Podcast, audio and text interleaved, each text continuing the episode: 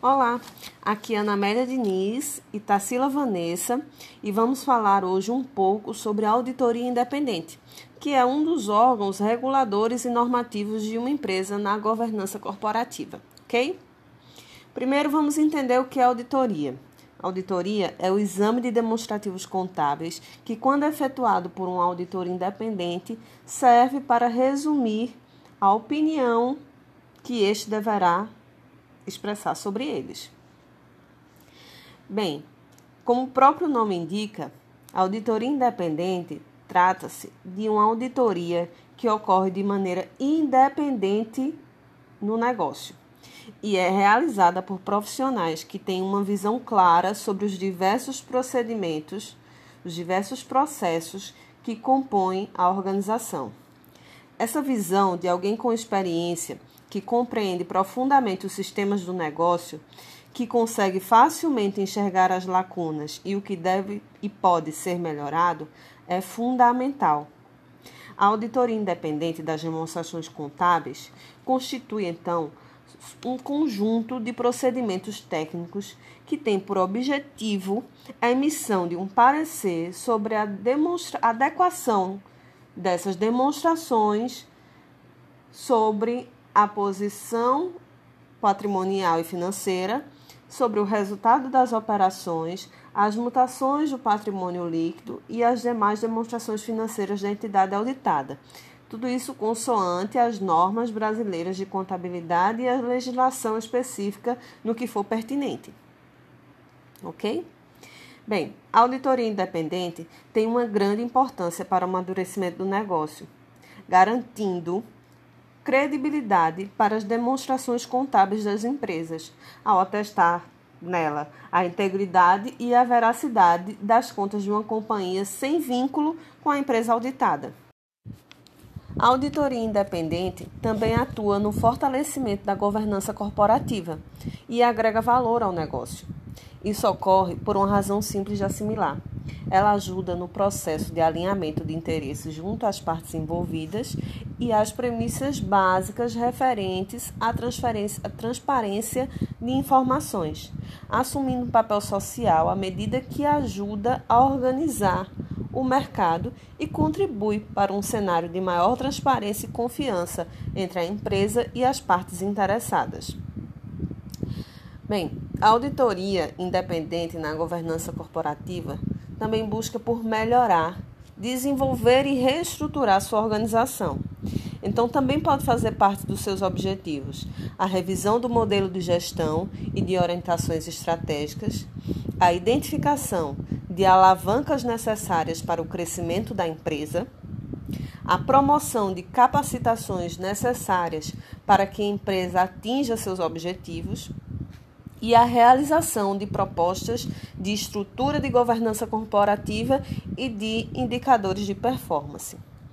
O auditor independente, para exercer sua, atividade, deverá submeter-se a exames de competência profissional na forma a ser regulamentado pelo Conselho Federal de Contabilidade.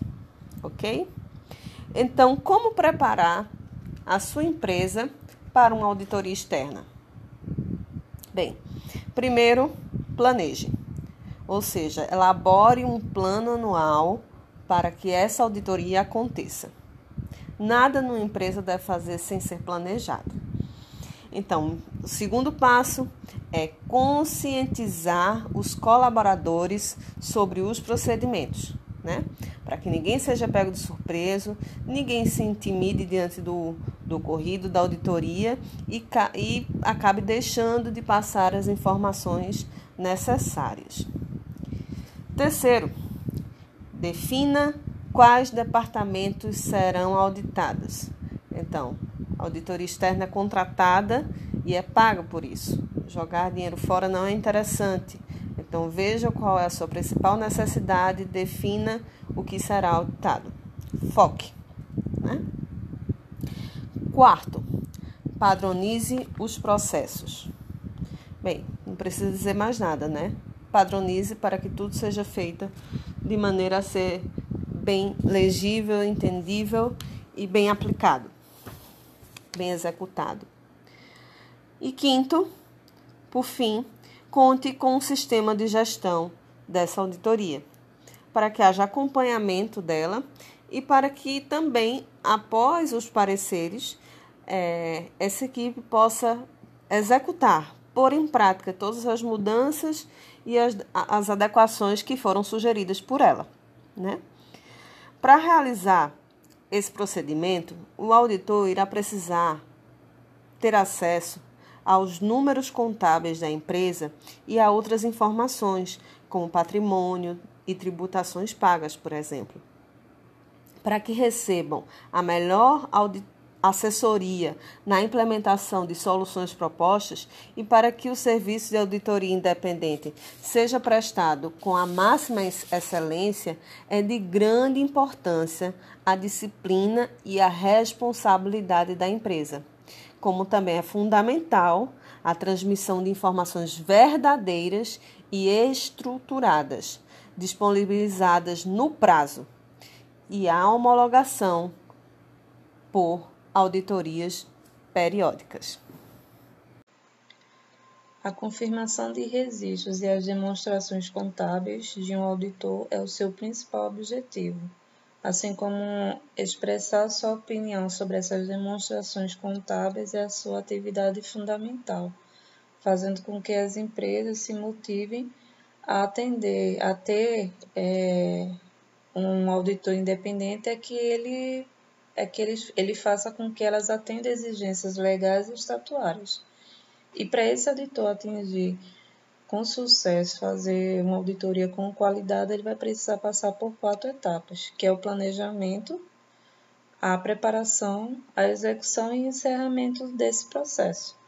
Né? E depois que, que a empresa coloca em prática toda, aplica todas as observações passadas por esse, ele vai emitir a sua opinião sobre a situação, tanto financeira como patrimonial da empresa. E aí vem o, o, a parte importante, né, que é o parecer da auditoria. É um documento no qual o auditor ele vai falar, né, ele vai expressar mais claramente e com mais objetivo sobre as demonstrações contábeis, no que se a empresa soube se adequar às observações dele em todos os aspectos. E os elementos é, que o básicos, né, que o auditor independente ele vai ele vai compor são de três parágrafos, que é o primeiro que é referente à identificação das demonstrações contábeis, né, e a definição das responsabilidades da administração e dos auditor. Segundo, que é referente à extensão dos trabalhos. E terceiro, que é o referente à opinião sobre as demonstrações contábeis.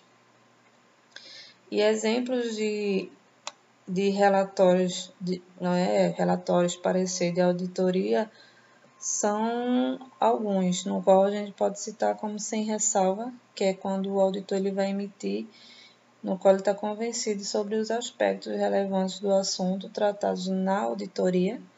É o relatório com a ressalva, né, quando o auditor conclui que o efeito de qualquer discordância ou restrição na extensão de um trabalho não é tão que requer parecer adverso ou abstenção de opinião, e terceira é o relatório com abstenção de opinião, que é quando há uma limitação significativa na extensão do que ele foi feito, dos exames que ele fez, e impossibilita o auditor a expressar sobre essas demonstrações contábeis da empresa por não ter uma comprovação suficiente para fundamentá-la.